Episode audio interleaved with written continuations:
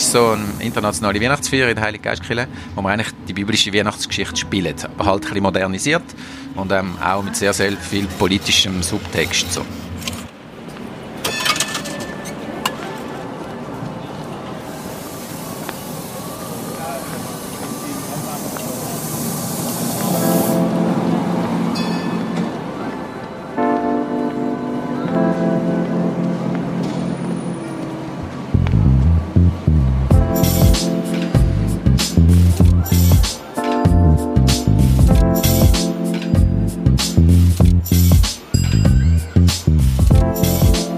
To Move, der Podcast zum gleichnamigen Kulturprojekt.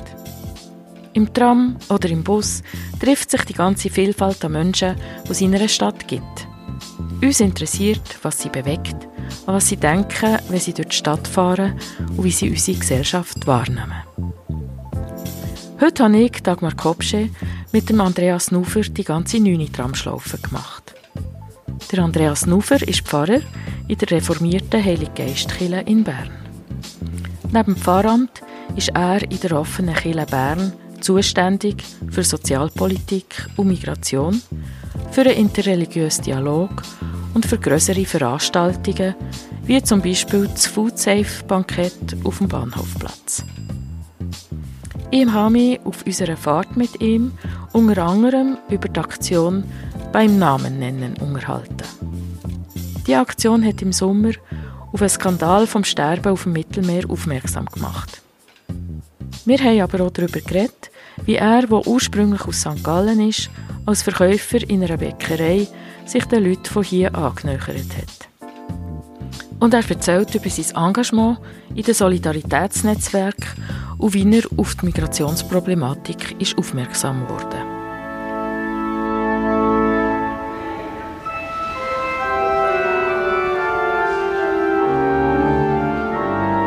Weil ich ein auf Andreas Nufer musste warten, bin ich in die Heilige Geistkirche reinhocken. Leute waren am Kaffee trinken. Eine Frau mit Kinderwagen ist reingekommen und hat eine Tasche geholt, die sie beim Altar deponiert hatte. Touristen sind hineinschauen. Es ist ein Kommen und ein Gehen. Und dann ist auch der Andreas gekommen und als erstes habe ich ihn über seine Arbeit als Pfarrer im Zentrum von Bern befragt. Da kann ich natürlich ganz, ganz, ganz, ganz viel erzählen. Das Erste ist, mir gefällt meine Arbeit, mhm. weil sie komplex ist und herausfordernd. Das habe ich gern. Ich bin auf der einen Seite Gemeindepfarrer in der reformierten Kirchengemeinde Heilig Geist. Wir machen dort viel Arbeit mit Jugendlichen und jungen Erwachsenen, aber auch ganz normale Gottesdienste am Sonntag oder Beerdigungen oder Taufen oder Hochsieg oder Hausbesuche oder Sitzungen. Und gleichzeitig habe ich die ähm, Projektleiterstelle in der offenen Kirche, wo das Bindeglied ist zwischen der Kirchengemeinde und dem Verein Offene Kirche. Und dort ist meine Zuständigkeit ähm, interreligiöser Dialog und Migrationsfragen. Mittlerweile habe ich mich auch ein spezialisiert auf grosse Events. Kannst du ein Beispiel geben für ein grosses Event? Der letzte war das Food Safe Bankett das ist in der Kille und neben der Kille. Der nächste ist der musikalische Adventskalender, wo wir jeden Tag ein Überraschungskonzert anbieten in der Kille rein. Jeden Tag im Dezember, vom 1. bis zum 24. Um welche Zeit? Immer von halb eins bis eins. Ähm, ganz alle Musikstilrichtungen, die man sich vorstellen kann. Es ist immer Benefits. Mit am Schluss eine Kollekte für SOS Kinderdorf Syrien. Der Punkt ist, man weiß einfach nicht, wer an welchem Tag auftritt. Das ist jeden Tag eine Überraschung. Ich glaube, das hat das letzte Jahr auch schon gemacht, oder? Das machen wir jetzt seit drei, seit vier Jahren. Wir haben mal so angefangen und haben ähm, schnell gemerkt, ups, das ist, glaube ich, ein Bedürfnis. Es kommen sehr, sehr viele Leute, es ist fast immer voll und Musiker ähm, die schon im Januar uns schreiben, können wir auftreten nächstes Jahr im Adventskalender. Das ist irgendwie, das läuft gut. Das ist eine äh, freute Sache. Jetzt ist das 9. Tram gekommen. Am gescheitsten gehen wir ein bisschen hingern. So oder so oder so. Wir haben uns in der hintersten Sitzreihe installiert und sind dann zuerst mal Richtung Wabern gefahren. Du hast gerne Herausforderungen, hast du vorhin gesagt. Was sind im Moment die grössten Herausforderungen in deiner Arbeit? Es gibt eigentlich zwei verschiedene. Eine ist intern und eine ist extern. Ähm, und beide liegen, glaube ich, auf der Hand. Ähm, die externe ist ähm, Religion, Spiritualität sind in der Prioritätenliste der Menschen ähm, sehr, sehr weit hinten. Ähm, Chile ist dann noch viel weiter hinten. Das heißt, ähm, mehr oder ich muss sich sehr ähm, gut überlegen, was sie sagen und vor allem wie ich es sage und was sie anbieten und wie ich es anbiete. Das ist eine riesige Herausforderung. Ich kann ja irgendwie, ich weiß nicht, ob man das jemals können, aber man kann einfach nicht denken, man kann jetzt die Kirchenglocke läuten und dann kommen die Leute Kirche. Das funktioniert längstens nicht mehr, wenn es dann überhaupt jemals funktioniert hat. Die internen ähm, Herausforderungen sind, ähm, dass sämtliche Institutionen oder fast alle ähm, Mühe haben, Leute zu binden. Das ist bei den Kirchen genauso.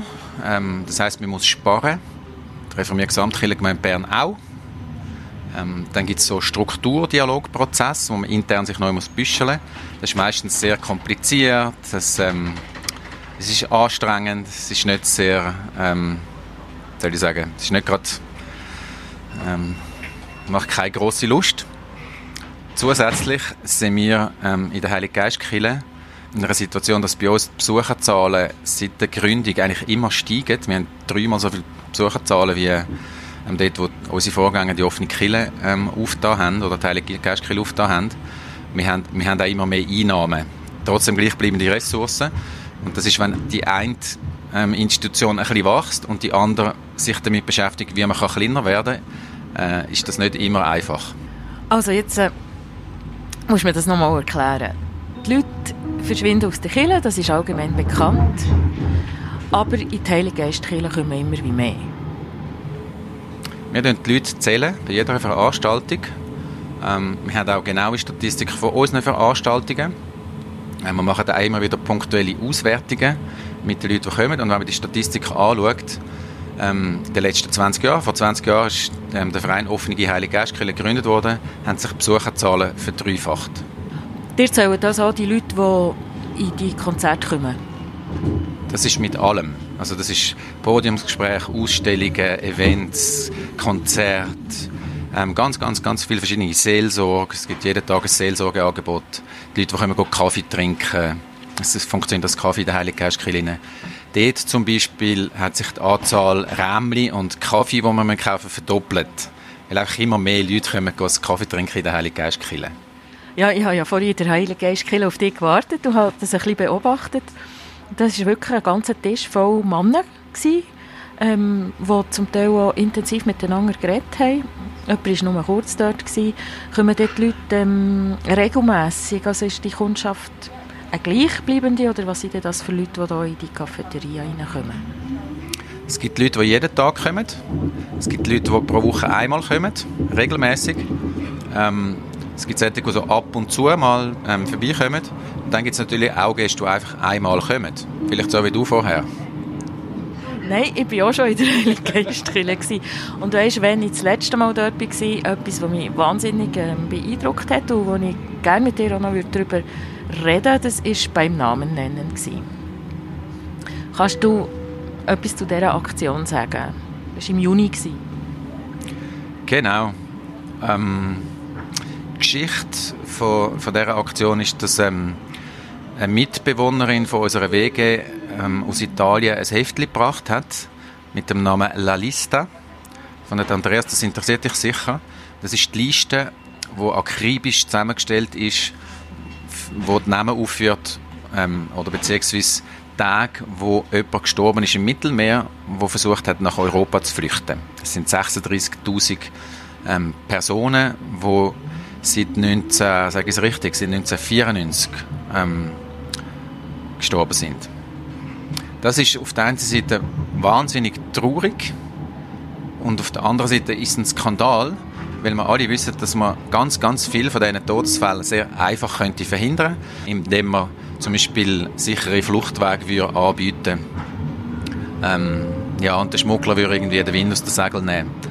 Wir haben dann das intern so ein bisschen besprochen ähm, hat sich eine Gruppe gebildet, ähm, Wir haben das miteinander ähm, anfangen zu diskutieren, wie dass wir das könnten, ähm, umsetzen, dass wir auf das aufmerksam machen, auf das traurige und skandalöse, ähm, die traurige und skandalöse Geschichte. Wir haben uns entschieden, dass wir in 24 Stunden alle Namen lesen. In Klammern muss man sagen, von vielen, vielen Leuten weiss man nicht Namen nicht mehr. Es ist nur noch NN. Aber man weiss, ähm, an dem Tag, oder man hat die Leichen gefunden von 10 Leuten, von 20 Leuten bis zu 300, 400, bis zu 800, ähm, wo man aber nicht mehr identifizieren kann. Ähm, gleichzeitig haben wir uns entschieden, dass wir Tische in der Kirche aufstellen, wo die, die möchten, können ansitzen und die ganze Liste oder die Namen von jeder einzelnen Person auf ein Stoff, ähm, Stoffbändchen schreiben. Die Stoffbändchen haben wir an Schnür angeheftet und die Schnür haben wir um die Kille herumgespannt. Ähm, das sind am Schluss eben die 36'000 ähm, weißen Stoffbändel gewesen, die dann an der Heiligen Geistkille im Wind sich bewegt haben mit all diesen Namen drauf.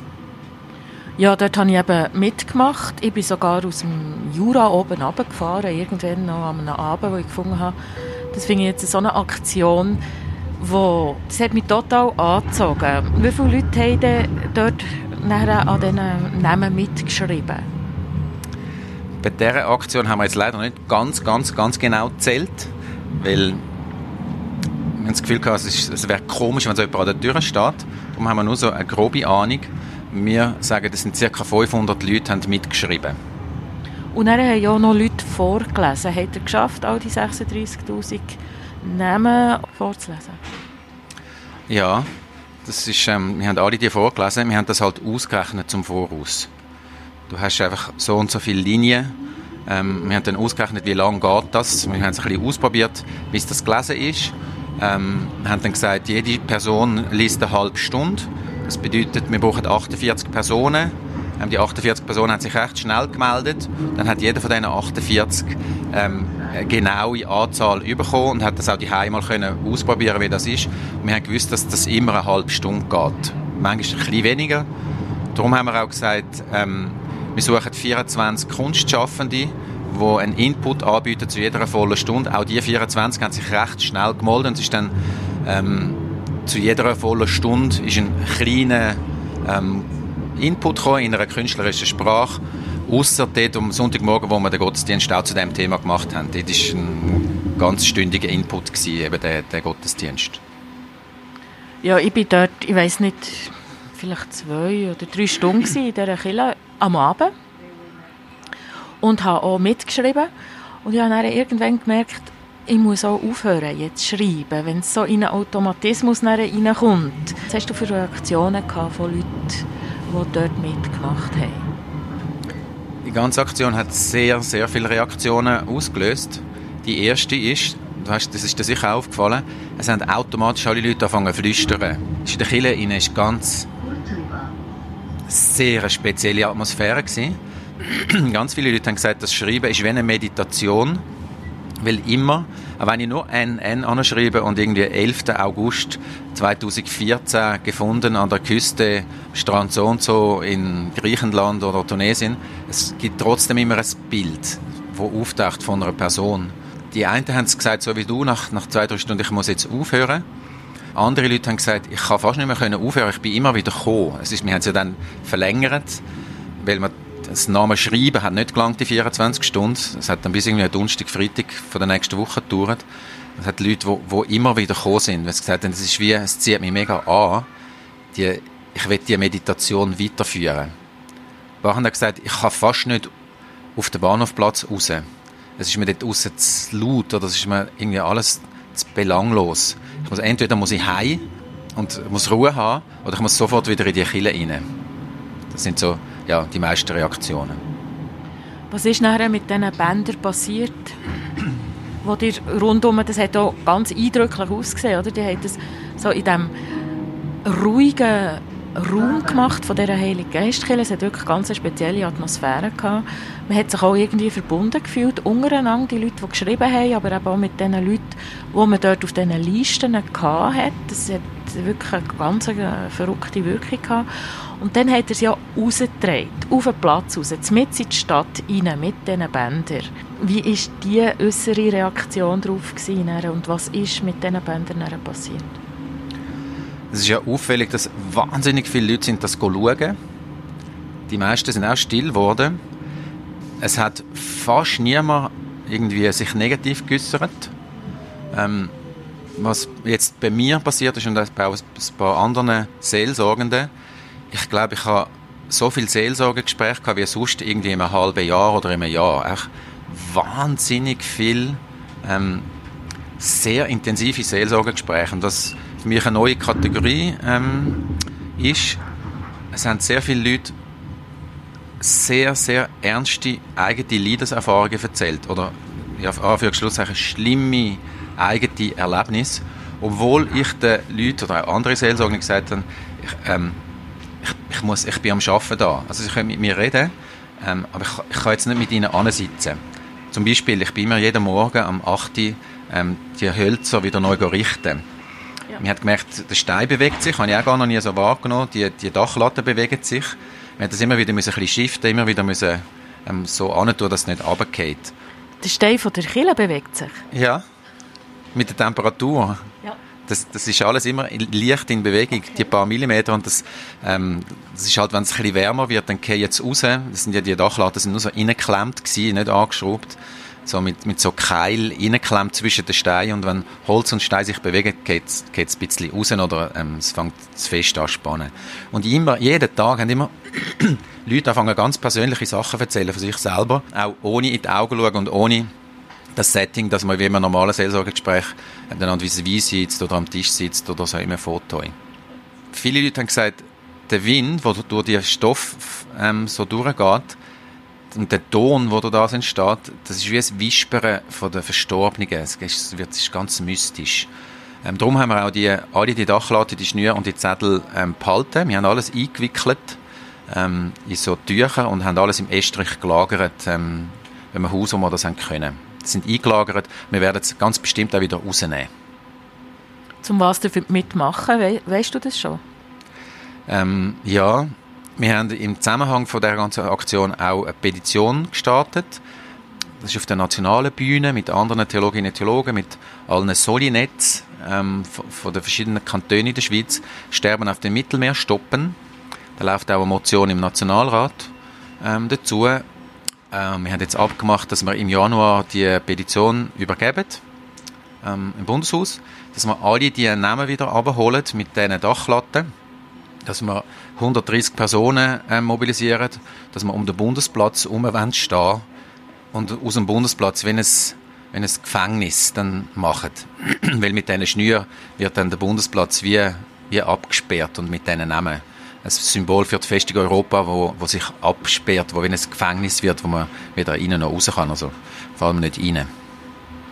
Seid ihr auch international vernetzt mit, mit Leuten, die sich ähm, solidarisch zeigen mit mit den Flü Flüchtlingen, die über das Meer kommen Ja, natürlich. Wir haben jetzt gerade letzten Monat einen Besuch aus Tunesien und Marokko. Leute von Alarmphone. Das eine ist eine Mutter, die ihren Sohn vermisst, seit vielen Jahren. Es gibt so die Mütter in Wies in, in Tunesien. Ähm, und aus Marokko ist jemand gekommen, ähm, der mit anderen zusammen probiert, Leute, die gestorben sind, ähm, zu identifizieren, also die Leichen identifizieren, um herauszufinden, wer könnte das sein. Ähm, dann probieren sie die Angehörigen zu benachrichtigen, dass etwas passiert ist, dass jemand gestorben ist und versuchen mit ihnen ähm, zu klären, ob der Leichnam soll heim ähm, transportiert werden oder ob sie sollen ähm, in Marokko oder in, in Algerien oder in Tunesien das Begräbnis organisieren. Das war ein wahnsinnig ähm, ja, beeindruckender Besuch gewesen. Als Beispiel aber natürlich auch zu anderen Orten ähm, Haufen Kontakt, klar. Solidarität ist ja etwas, das dein Leben prägt, deine Arbeit prägt. Wir haben uns kennengelernt vor, ich weiß nicht, wie manchem Jahr, wo wir zusammen im Vorstand waren von dann noch Erklärung von Bern, heute Public Eye. Was bedeutet das für dein Leben, Solidarität? Ja, Solidarität ist sicher ein, ein zentraler Begriff. Also für mein persönliches Leben natürlich, aber ich glaube, das ist wahrscheinlich für also ich denke mir, dass das wahrscheinlich für alle Leute so ist. Ähm, und das ist natürlich etwas, was essentiell zum, zu allen Formen von Spiritualität und Glauben dazugehören, zu, zu allen Kirchen. Ähm, ja klar, und darum ist das ein ganz, ganz ein zentraler Begriff. Solidarität und Gerechtigkeit sind wahrscheinlich die beiden wichtigsten. Du hast vorhin noch erwähnt, anfangs von dem Gespräch, es ist ganz wichtig, was du wie sagst. Ich wollte dich dort noch fragen, kannst du mir ein Beispiel geben? Äh, soll ich für ein Beispiel geben? Nehmen wir das Beispiel vom Food Safe Bankett. Ich glaube, meine ich würde sagen, ähm, liebe Leute, wer von euch hat Lust auf ein Erntedankfest ähm, mit einem Gottesdienst vorher oder nachher, ähm, würde ich wahrscheinlich nicht so viele Leute erreichen, die das würden machen ähm, Aber wenn ich vorschlage, zusammen mit anderen, ähm, komm, wir machen eine Sensibilisierungsaktion gegen Food Waste, weil Food Waste ein recht grosses Problem ist. Und wir machen das Bankett, ein relativ schickes Bankett auf dem Bahnhofplatz mit einer 60 Meter langen Tafel und feiern einfach so einen schönen Tag und Erntedank. Offenbar spricht das viel, viel, viel, viel mehr Leute an. Es ist eigentlich etwas sehr Ähnliches, aber es ist halt anders gesagt und es ist anders, ähm, es hat auch eine andere Ästhetik und eine andere Form ähm, auf dem Bahnhofplatz, ähm, wo offenbar irgendwie ähm, mehr den Zeitgeist trifft oder mehr die Empfindungen oder Bedürfnisse der Leute abholt, als wenn ich sagen komm, wir machen einen Erntedank-Gottesdienst. Was würde am Erntedank-Gottesdienst so stören? Oder was halten die Leute eher davon ab? Weiß ich auch nicht so genau, aber ich glaube, es sind halt Bilder, die man hat ähm, von einer sehr verstaubten, sehr altmodigen, sehr langweiligen, sehr trockenen Kille. Dort wird man nicht hingehen. Das ist, das ist echt nicht sexy. Es ist nicht, es ist nicht, es zieht einem nicht an. Ich weiß es nicht so genau, aber so, ich nehme das an, dass das so ist. Was macht denn eine offene Kille aus? Wie definiert ihr euch? Erstens mal ähm, dass sie offen ist für alle Leute. Ähm, mit dem tut man sich natürlich auch gleichzeitig positionieren. Ähm, früher war die Heilige Geistkirche immer zu, außer am Sonntag am Morgen. Das heisst, wenn sie jeden Tag offen ist, dann braucht es Hoi, du dabei? braucht es ähm, einen Haufen Leute, die auch dort sind. Es braucht einen Haufen Leute, die ähm, Gastgebende sind. Ähm, wenn man sagt, wir sind offen für alle, heißt das auch, ähm, es können auch die reinkommen, die vielleicht nicht christlich sind. Ähm, das ist jetzt auch ja zu einem ganz grossen Teil so. Ähm, das heißt, es können auch die reinkommen, die vielleicht keine Aufenthaltsbewilligung haben, die keinen Schweizer Pass haben, die vielleicht eine andere sexuelle Orientierung haben, die vielleicht ähm, andere Lebensformen pflegen. Ähm, genau. Ich würde sagen, das ist ganz, ganz wesentlich für eine offene Kirche oder für eine City-Kirche. Und was kommen so viele Leute in die City-Kirche?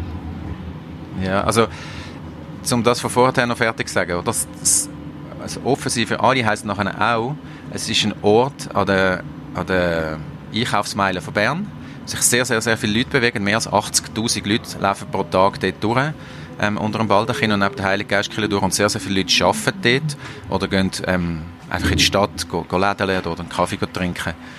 Und darum ist es halt ein öffentlicher Raum für alle die Leute, die sich dort aufhalten. Und es ist nicht nur, wie im, im traditionellen Sinn, eine Parochie, wo ähm, die Leute, die, die an diesem Ort wohnen, in die Gemeinde gehen oder, oder in, an eine Beerdigung, an das Hochzeit oder an, in einen Gottesdienst. Und darum gibt es ganz viele verschiedene Anspruchsgruppen ich glaube, das macht Komplexität aus und das ist das, was mir gefällt. Es gibt wahrscheinlich etwa 25 sogenannte Anspruchsgruppen, wir könnten sagen Communities. Am normalen Tag im Kaffee ähm, kommen sehr viele ähm, Leute, die ich bezeichne als ähm, die mühseligen und beladenen. Angefangen hat es mit Süchtigen, die im Kilo rumgesessen sind.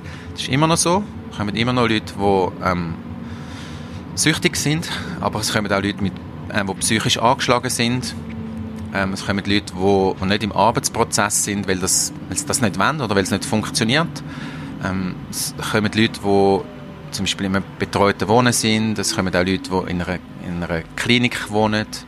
Ähm, aber wo einfach so wie der Tagesausflug, also es gibt eine kleine Tagesstruktur, man kann ähm, von dem Ort, wo man wohnt, das Zügli nehmen oder das Tramli, man kann in, in die Heilige Geistkirche fahren, trifft vielleicht die Leute, die man kennt, nimmt seinen Kaffee, hat ein Gespräch mit den Freiwilligen, ähm, geht dann vielleicht wieder heim oder noch an einen anderen Ort. Ähm, dann, vorne, wo du drin warst, ist gerade eine Gruppe Touristen reingekommen, das ist auch eine Anspruchsgruppe. Ähm, nachher hat es halt Leute, ähm, die sich treffen, um dort das Kaffee zu nehmen. Ähm, zum Beispiel Mitglieder von der Kirchengemeinde. Ähm, es gibt aber auch Jugendliche, die hingehen. Ähm, ich sehe im Fürbittenbuch ähm, relativ oft, lieber Gott, steh mir bei, bei dem und dem. Und dann sind es oft Prüfungen oder Übergänge von der, in die Lehre oder den Lehrabschluss oder ins Berufsleben. Ähm, und dann gibt es ähm, relativ viele Leute, die einen Moment ähm, in die Kirche sitzen, ein Kerzchen anzünden, an jemanden denken ähm, oder an sich selber, zehn Minuten für sich sind. Ähm, genau, und dann gibt es natürlich die, die äh, also am Tag, heute Abend ist eine Veranstaltung, gibt es Sichertätige, die jetzt dann irgendwann gehen, gehen einrichten, Zeug anbringen, ähm, sich vorbereiten auf eine Veranstaltung. Ja, vorhin habe ich eine ganz lustige Szene ähm, beobachtet, sind Touristen reingekommen. Das hat man gesehen, weil sie einen, Stadtplan in der Hand hatten und haben dann in der Kirche angefangen filmen mit dem Handy. Und da ist einer von diesen Männern, der an der Cafeteria ist, ist neben sie gestanden und hat dann quasi sein Blick ist dann einem, einem Blick vom Handy gefolgt. Oder? Ich habe das Gefühl, gehabt, er schaut die Kille wieder mal an. Das war eine ganz schöne Szene. Gewesen. Andreas, bist du auf Bern gekommen, weil du die Stelle hast angenommen Ja. Und ähm, wie lange ist das her? Siebeneinhalb Jahre. Und wie hast du Bern erlebt, wo du da bist angekommen? Gut, sympathisch. Ähm, es ist, ähm, ich glaube, die Berner sagen, das hat Cachet, ähm, es hat Charme. Ähm, es ist genug klein. Ähm, ja, ich finde, man hat sehr, sehr hohe Lebensqualität in Bern. Ähm, es gibt Haufen spannende Leute. Und hat sich etwas verändert in diesen siebeneinhalb Jahren, seit du da bist? Meinst du jetzt in der Stadt? Ja. Ähm, also nicht irgendwie etwas wahnsinnig Wesentliches. Ähm, ich weiß nicht, ob das in der Stadt geändert hat, aber zum Beispiel bei, bei uns jetzt in meinem Beruf ähm, habe ich mittlerweile viel bessere Kontakte ähm, zu der Stadtverwaltung. So, es funktioniert viel besser als noch vor sieben Jahren. Das ist so. Das ist aber jetzt von meinem Beruf. Das, das ist nicht. Ich weiß nicht, ob das auf die ganze Stadt, ob das in der ganzen Stadt so ist. Warum hast du das Gefühl, dass das besser ist geworden oder was sind Anzeichen dafür? Ähm, ich habe den Eindruck, dass auch viele Leute, die, in der Stadtverwaltung arbeiten, sehr einen guten Job machen, ähm, gut arbeiten, vernetzt arbeiten, ähm, näher, ich habe das Gefühl, näher bei der Bevölkerung und auch näher bei anderen Institutionen. So, zum Beispiel das Tiefbauamt oder das Veranstaltungsmanagement, denen kann ich nur das Kränzchen winden. Ich finde, es hat mega gute Leute dort. Ähm, und ich habe das Gefühl, dass, äh, man spürt das so ein bisschen in der Stadt. Es, es gibt so ein, bisschen ein, ein gutes Ambiente. Aber gell, vielleicht, das ist auch vielleicht super persönliche, subjektive Wahrnehmung. Ich weiß nicht, dass das so ist. Wo hast du vorher gelebt? In St. Gallen. Und dort warst du auch Pfarrer? Ja, in der ökumenischen Gemeinde Halden. Nicht im Zentrum, sondern ganz, ganz am Stadtrand. Und das war auch ein anderes Arbeiten dort hier, als, als jetzt hier in Bern, mit in der Stadt, nehme ich an. Ist das auch eine offene Kirche oder einfach eine Kirchengemeinde? Es war nicht ganz, ganz anders. Ähm, aber die Situation ist anders, eben weil es ganz am Stadtrand ist, in einem Quartier. Ähm, das steht eine Kirche, die neu gebaut worden ist, weil das Quartier neu entstanden ist. Ähm, und durch das ist es auch eben eine ökumenische Gemeinde. Ähm, das der Reformierte und Katholische haben alles miteinander, tutti quanti alles. Ein Haus, ein Budget, ein Team, ähm, alle Gruppen, ist alles ökumenisch. Darum ähm, ja, bin ich natürlich sehr ökumenisch prägt. Aber wir haben nachher auch, es hat eher die progressiven Leute angezogen, darum ist es ähnlich wie die Heilige Geistkirche. Also aus der ganzen Region St. Gallen sind so die, die eher Progressiven, die in die Kirche gehen, haben sich dort versammelt. Nicht nur die Parochie, also nicht nur die, die Leute, die dort wohnen.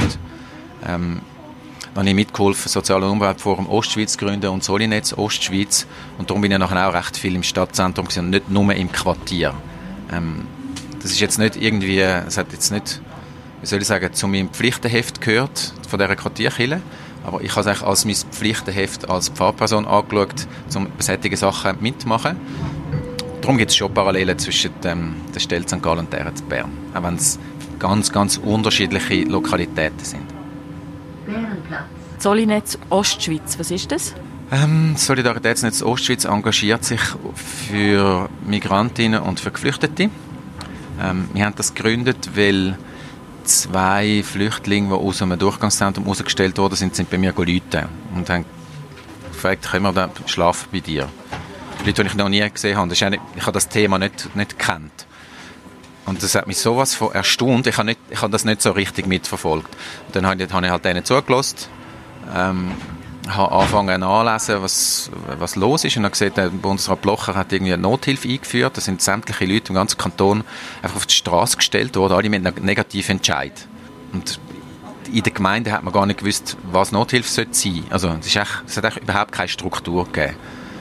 Und ich konnte es fast nicht können glauben, das so, hä, was?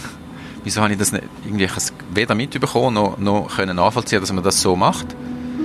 Und hatte irgendwie gerade Gottesdienst gehabt, am Samstagabend, hat, hat die gerade im Gottesdienst mitgenommen und habe eigentlich den Gottesdienst umgeändert und habe mit denen ein Interview gemacht und habe irgendwie, wahrscheinlich habe ich gerade eine Predigt gemacht zu dem Thema. Ich weiß es nicht mehr genau. Und am nächsten Tag habe ich irgendwie zwei oder drei Gottesdienste am Sonntag, habe ich gerade mit, mitgenommen, gerade so unter den Arm genommen. Und dann haben relativ viele Leute in diesen Gottesdiensten gefunden, was? Also, das ist jetzt aber nicht wahr. Also, ähm, und aus dem heraus haben wir eine Woche später haben wir eine Versammlung gemacht ähm, und haben gesagt, ja, jetzt, wir, wir müssen uns organisieren und wir müssen uns einsetzen für diese Leute. Und dann haben wir gewusst, es gibt Solinetz Basel, haben wir uns Solinetz St. Gallen genannt und irgendwie einen Monat später ist die nächste Vollversammlung gewesen. Da sind schon Leute aus der ganzen Ostschweiz gekommen, aus Graubünden, Appenzell, Thurgau. Dann haben wir gesagt, oh gut, das heisst, wir müssen uns umtaufen, das heisst Solinetz Ostschweiz. Und irgendwie zwei, drei Tage später, also recht schnell, hat es einen Mittagstisch gegeben. Ähm, da gibt es jetzt noch jeden Tag ähm, zum Mittag eben für, für ähm, Flüchtlinge vor allem, aber nicht nur.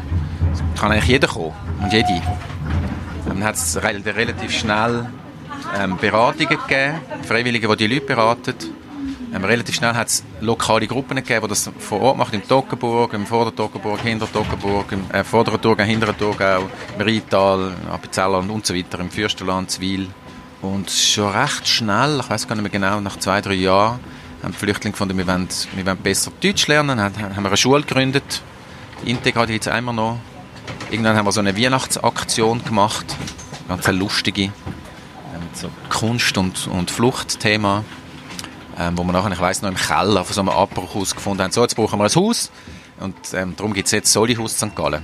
Es ist so, ähm, ich würde sagen, es ist eine Bewegung, ähm, wo ähm, sehr heterogen ist. Das war eigentlich auch immer das Ziel. Gewesen. Es hat viele Leute dabei, es hat anarchistische Leute, es hat humanistische Leute, es hat Migrantinnen, Migranten, Flüchtlinge. So einfach ganz, mir ist es immer wichtig, dass man den anderen respektiert und dass man sagt, wir sind ein Netz. Und das Netz ist halt in, in dem Fall extrem heterogen. Jung, alt, so, alle Nationalitäten. Das ist in dem Sinn fast so wie eine Initialzündung für dich, das Leute an der Haustür. Und du hast vorhin gesagt, du bist jetzt eigentlich wie ein Spezialist für Migration geworden seitdem. Was machst du sonst noch in diesem Bereich? Ähm, ja, in Bern bin ich Co-Präsident der Beratungsstelle Sans Papier. Ähm, dann ähm, das mache ich mit beim Netzwerk Migrationscharta. Das sind Theologinnen und Theologen, die einen, Grundsatztext geschrieben haben zum Thema Migration. Ähm, aus dem Texterarbeitungsprozess ist eben ein Netzwerk geworden. Das, äh, in der ganzen deutschen Schweiz treffen wir uns regelmäßig. Ähm, habe ich vorhin schon mal angedeutet, mittlerweile haben wir gefunden, wir mal alle Solinetz einladen ähm, aus den verschiedenen Kantonen. Zuerst einfach so mit dem Ziel, dass die sich kennenlernen, austauschen. Ähm, vorletztes Jahr oder so haben wir das angefangen, sind auch alle gekommen, hat uns recht gefreut, aber auch erstaunt. Und haben auch alle gefunden, das machen wir wieder einmal. Und jetzt sind wir gerade dran, ähm, Solinetz Schweiz zu gründen, also solinetze.ch. Warum hat dich das erstaunt? Ja, weil äh, es ist halt immer ein Aufwand, wenn du, wenn du irgendwie jetzt Basel oder zu Luzern oder, oder im Jura oder im Aargau oder im Kanton Zürich oder eben in der Ostschweiz ähm, vor Ort mit Flüchtlingen schaffst. Ähm, das sind, die meisten Leute sind sehr engagiert, ähm, haben schon viel und dann noch irgendwie nach, eben nach Zürich oder nach Bern fahren an Sitzungen. Ähm, ist nicht jeder Manns und jeder Frau's Sache. Manchmal ist es einfach zu viel. Aber offenbar ist das reif, wenn die Leute kommen und es funktioniert. Dass das Bedürfnis da ist, sich noch mehr auszutauschen über, über ähm, Fragestellungen, die man hat. Was ist ähm, eine von der wichtigen Fragestellungen, die man hier in Bern hat jetzt gerade? Ähm, das eine ist, dass jetzt gerade ein Mann, also es ist jetzt gerade ein Fall, so, das ist ein Mann aus Indien, der seit 25 Jahren da wohnt, der jetzt ausgeschafft wird. Das finde ich so irgendwie, wie bitte, so, das meine ich da nicht im Ernst, so. Aber mal, das wird jetzt irgendwie wird jetzt durchgezogen. Der, der Mann ist ähm, die Hälfte von seinem Leben in der Schweiz. Er kann gar nicht richtig Hindi. Ähm, ist auch angeschlagen gesundheitlich und wird jetzt eigentlich nach Indien ausgeschlagen. So, es ist echt so, wenn der Staat, wenn es so die Humanität aus dem Ruder läuft. Es gibt natürlich Gründe, wieso man es machen kann. Ähm, es gibt auch natürlich, ähm, juristisch hat man da irgendwie keine Chance mehr. Aber dass das passiert, finde ich ganz schlimm. Das sind wirklich ganz schlimm, es geht nicht. Ähm, nachher ein anderer Bereich ist, ähm, wo sollen die Leute untergebracht werden, ähm, die einen zweiten Negativurteil ähm, haben. Hat es den Vorschlag gegeben von Prell, von, von dem... Von dem ehemaligen Jugendgefängnis? Genau, das haben wir zum guten Glück können ab, äh, abweisen.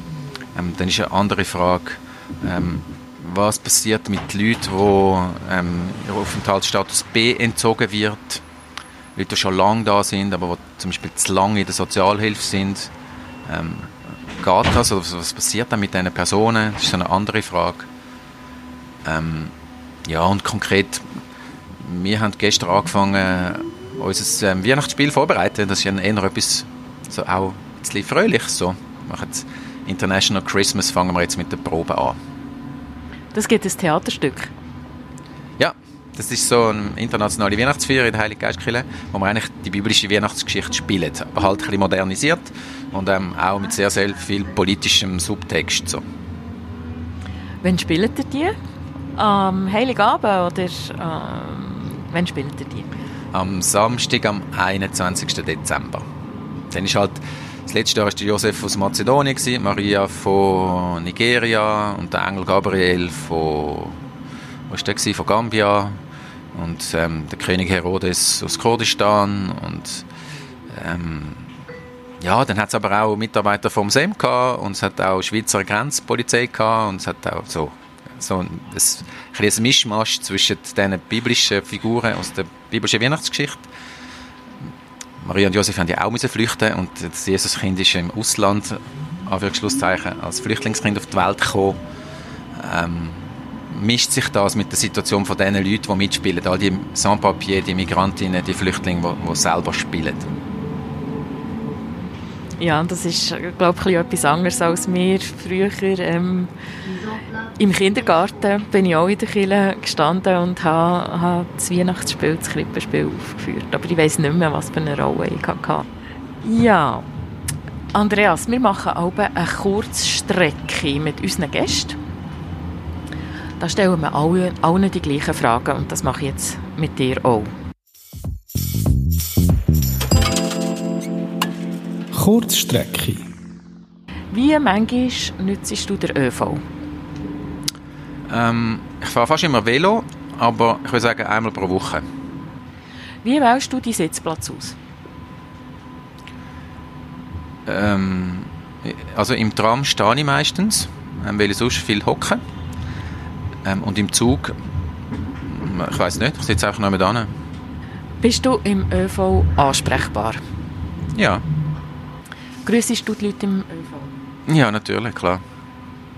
Was hast du im ÖV gemacht, bevor es Smartphone hat gegeben?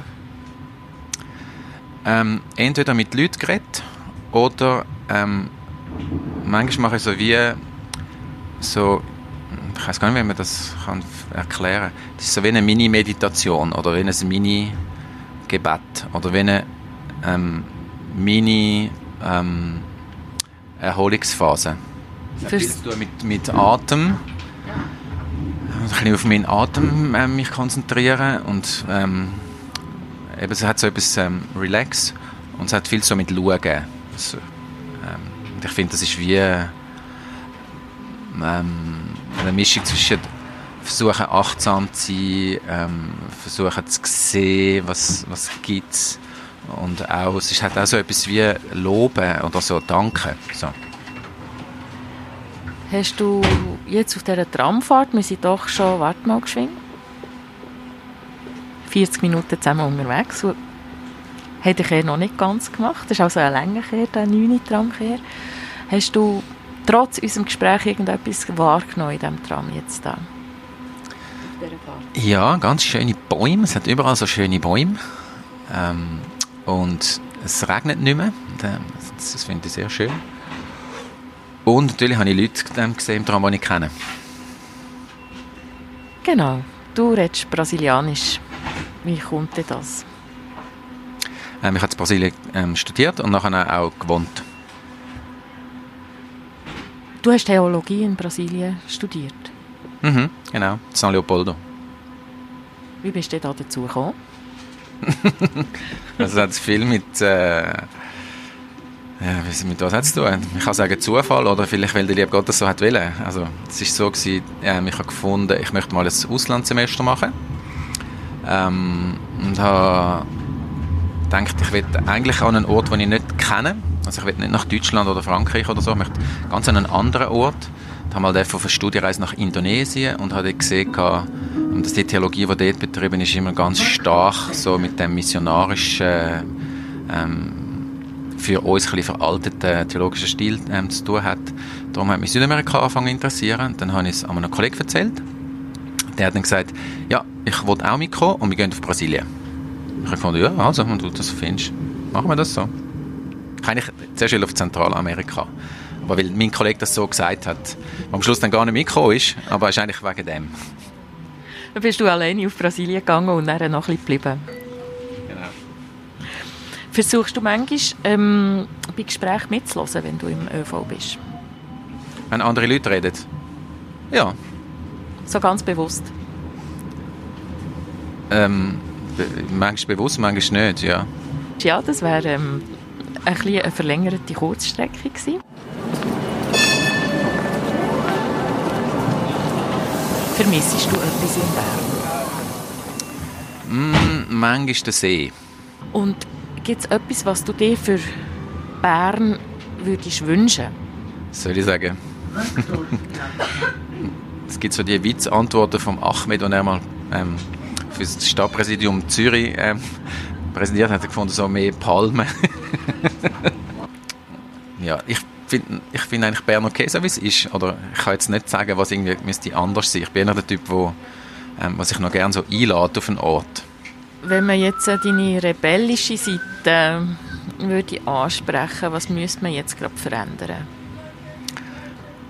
Ähm, das Ausländergesetz und das Steuergesetz. Sofort.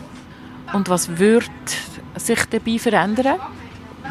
Ähm, es darf es, es, ähm, das Aufenthaltsrecht wäre für alle Menschen von der ganzen Welt frei wählbar. Jeder Mensch soll können dort wohnen und arbeiten, wo er will.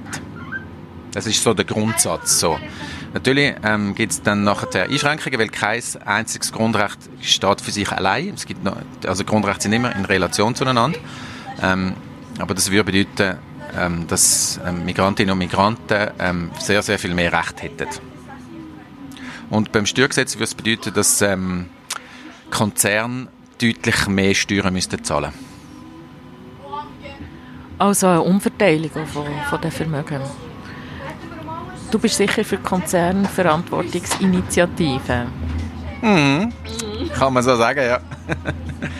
ich war dabei, wo wir ähm, entschieden haben in, in so einer Sitzung vom Public Eye, dass wir das lancieren. Ja, da habe ich dafür gestimmt. Das war eine lange Diskussion. bin dir ja wieder begegnet in der Bäckerei. Als du auf Bern gezogen bist, ähm, habe ich in der Erziehungsdirektion gearbeitet und bin mein Mittag holen in der Bäckerei Fürst.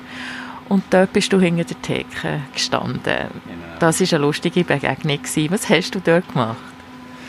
Ähm, ich habe beim Wechsel zwischen St. Gallen und Bern mir ein bisschen eine Auszeit genommen und habe gefunden, ich möchte Bernerinnen und Berner aus einer anderen Perspektive wahrnehmen als aus der ähm, Position von der Pfarrperson in einer Kirchengemeinde. Ich habe darum ähm, bei verschiedenen Geschäften gefragt, ob ich darf, ähm, eine Schnupperlehre machen oder eine Woche einfach mitarbeiten Dann hat ähm, Bäckerei Fürsten gesagt, ja, das ist doch lustig, wir dort in die Bäckerei am Morgen früh und dann habe ich am dritten Tag auch Theke dürfen, das ist eben dort, wo du gekommen bist, das war sehr lustig. Gewesen. Und dann habe ich noch eine Woche dürfen zum Löb, im dritten Stock. Was ist im dritten Stock? Dort ist die Haushaltungsabteilung. Ich gehe dort eben etwas so selten her wie die Heilige Geist. Darum weiss ich das nicht. Und ähm, wie hast du die Leute äh, wahrgenommen? Hast du sie anders wahrgenommen? Hinter der Theke oder in der Haushaltsabteilung? Erzähl mal ein bisschen. Ähm, ich habe gesehen, wie streng das ist, wenn man als äh, Verkaufsperson schafft, Verkäuferin Verkäufer. Das ist wahnsinnig anstrengend. Ähm, ja, habe ich gesehen, ähm, wie, wie, die Bedingungen sind ähm, hinter der Kulisse. Beim, beim Fürst, ähm, ähm wie, eben wie, wie, schnell das, das muss gehen, hinten dran und wie früh dass man muss aufstehen Ich bin kein Frühaufsteher, darum war das für mich ein bisschen anstrengend gewesen. Aber ähm, es ist irgendwie, wie soll ich sagen, das ist komisch nicht, aber ich bin mega schnell in die Seelsorgerrolle gekommen, irgendwie vom zweiten Tag an. Du kannst nicht anders? Äh, ich weiß nicht, ob das an mir liegt. Ich habe das Gefühl, es liegt ein bisschen an der Rolle und an den Leuten. Die Leute fangen eigentlich gerade an, etwas zu erzählen. So. Das ist uns im Fall auch so gegangen, als wir das Erzählmobil hatten. Das haben wir ja zwei Wochen an verschiedenen Stellen aufgestellt.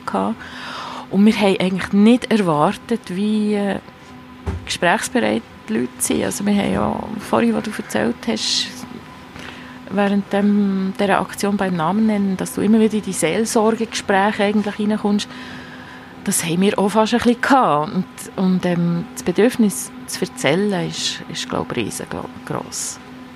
Definitiv, das ist ganz sicher so. Ähm, ist das der Dieter Hüsch oder irgendjemand, ein deutscher äh, Schriftsteller, Kabarettist, ich finde, hat es sehr gut auf den Punkt gebracht. Das ist, ähm, deckt sich mit meiner Erfahrung 100 Prozent. Ähm, die wichtigste Frage, oder eine der wichtigsten Fragen, auch wenn sie banal ist, wenn sie ernst gemeint ist, heißt, wie geht es dir? Und irgendwie 99 Prozent der Personen möchten dann erzählen. Und zwar lang. Und was macht das mit dir? Wie gehst du damit um? Ähm, meistens ist das sehr, sehr spannend. Ähm, leider habe ich nicht immer, ähm, das ist so blöd Zeit, ich habe schon Zeit, aber leider kann ich mir die Zeit nicht immer nehmen, um ähm, zum dann zuhören. Manchmal ja, ist das dann ein bisschen unbefriedigend, weil es halt nicht, einfach nicht geht. So, oder dann müsste ich halt irgendwie, gibt es weniger Veranstaltungen oder weniger Sitzungen oder weniger, weiß nicht was, E-Mail und Fundraising oder so. Du hast vorhin die Ressourcen erwähnt, ganz am Anfang. Ähm, es bräuchte eigentlich mehr Leute. Ähm, ja, klar. Also bei uns bei der offenen Kirche. Ja. Wir brauchen mindestens doppelt so viele Leute. Das ist so, klar. Und was, ähm, das sind die Finanzen, die euch daran hindern, mehr Leute zu haben. Das hat ja ganz viele Freiwillige. Sind einerseits die Finanzen natürlich muss man dann halt irgendwie so als Gesamtkirchengemeinde Bern muss man irgendwie so ein bisschen wie Prioritäten setzen. Man muss halt sagen, ähm, wo arbeiten mehr Leute und wo weniger. Und dann ist es halt so wie ein, Verteilkampf oder ein Verteilkämpfchen. Es sind mehr Leute in, in den Quartieren, mehr Leute in der Altersheim, mehr Leute in der Jugendarbeit, mehr Leute in der, weiß nicht wo, eben so, so in einer offenen Heiligen Geistkirche. Ähm, da muss man halt, wenn man in der Behörde mitmacht, muss man das abwägen. Weil natürlich sagen alle, wir brauchen mehr Leute. Das ist ja, das ist bei dir sicher auch so. Also. Ja, unbedingt, mehr Leute. ja, ähm, was ist für dich ein guter Tag? Ein guter Tag ist, ähm, wenn es schöne Begegnungen gegeben hat. Ähm, und wenn ich das Gefühl habe, ähm, ich kann so wie können die Sachen erledigen, die ich möchte erledigen. So. Ähm, es ist meistens ähm, so viel Zeug, ähm, vor allem beruflich, aber auch privat, dass ich niemals das kann machen kann, was ich müsste machen. Darum muss ich so eine innere ähm, Balance haben, dass ich ein paar Sachen ähm, ohne schlechtes Gewissen sein lasse. Das ist wie eine Übung. Und wenn die gelingt, dann ist es ein guter Tag. Gewesen. Wie wählst du denn aus, was du kannst sein lassen? Ich glaube, ich weiß das gar nicht so genau. Das mache ich glaube nach Intuition oder nach Reaktion vom Umfeld. Und dann muss man halt so entweder gewichten ähm, oder jemand anders gewichtet es für einen. Manchmal ist es vielleicht auch irgendwie wie halb ein bisschen zufällig. Ich weiß es gar nicht so genau. Es geht uns ja allen ein bisschen so, dass wir eigentlich alle immer viel zu viel zu tun haben. Ich wechsle dann manchmal den Ort und merke, wenn ich den Ort gewechselt habe, dann vergesse ich das, was an diesem Ort zu tun wäre. Also wenn ich zum Beispiel vom Büro in Burgdorf heimkomme und nachher zu Bern bin, dann tue ich wie verdrängen, glaube ich, eine Art. Und sage, jetzt, manchmal weiss ich gar nicht mehr, was ich dort eigentlich noch müsste machen. Es kommt dann wieder, wenn ich am Pult bin.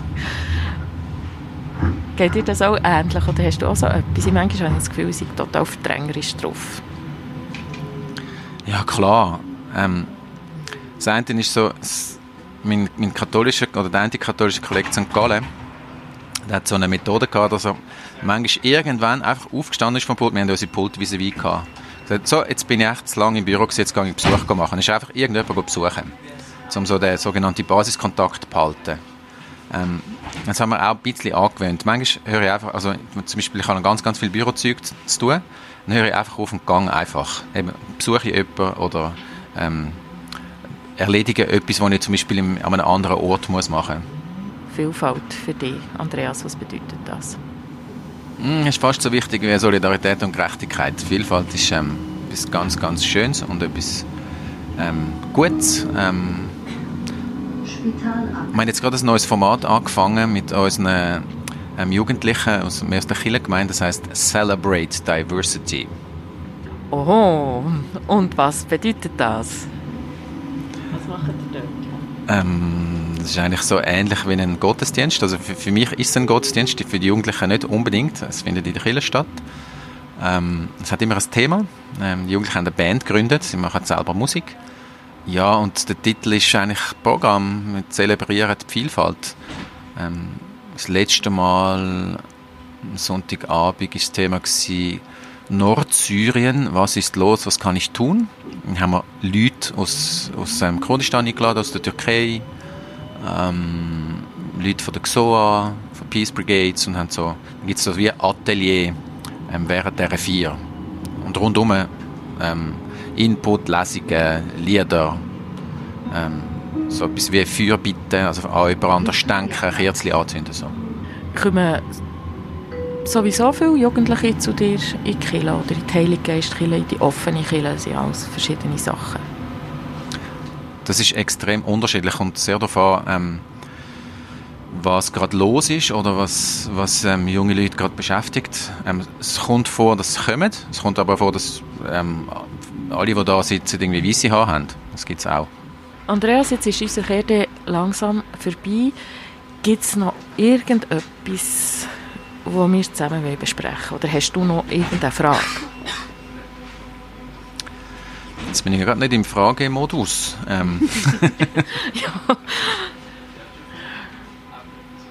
Ich habe eine Frage. Ich habe den Eindruck, dass das, was ihr ja im Projekt macht, noch recht ähnlich ist wie das, was wir in der Heiligen Geistkirche machen. Ähm, siehst du das auch so oder findest du das komisch, wenn ich das sage?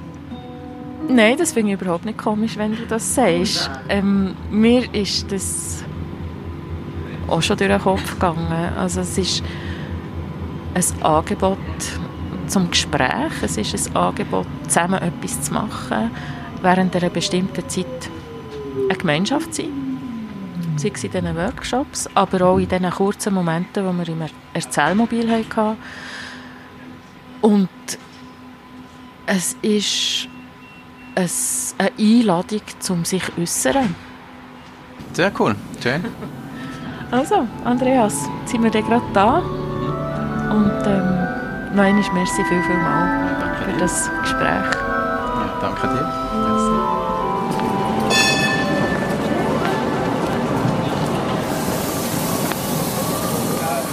Und jetzt hören ihr noch ein paar Stimmen, die Roland Heberli, der am Theaterworkshop teilnimmt, für uns eingefangen hat. Uh, salut, ich bin Victoria Aparine und ich mache jetzt beim Theater mit. Heute war sehr interessant, weil wir eine Story bekommen die nicht irgendwie mit Spaß zu tun hat, sondern eher so dramatisch und äh, mit äh, Lebensgeschichte, Lebenserfahrung, die auch vielleicht über eine äh, längere Zeit geht. Ähm, und aus dieser Situation haben wir müssen Szenen, das Foto zusammenstellen. In dieser Foto ist die Geschichte zum Leben erweckt worden. Also das war unsere Aufgabe heute. In einem Standbild eine Emotion zeigen und das Geschehene zeigen. Und dass da eine Struktur erkennbar war weißt du, ähm, mit der man dann auch die Szene gestalten konnte. Das hat mir unheimlich gut gefallen. Für mich war es sehr speziell, weil ich noch nie irgendetwas richtig Impro gemacht habe. Und es hat Spass gemacht, mal etwas spielerisch zu analysieren. Dass ich die Leute hier ein bisschen näher kennengelernt habe. Das hat mir sehr viel Spaß gemacht. Äh, ich war überrascht darüber, dass man aus Geschichten äh, so viel interpretieren kann, was man gar nicht so als Gruppe beabsichtigt hat. Aber das Highlight war, dass ich nette Leute kennengelernt habe.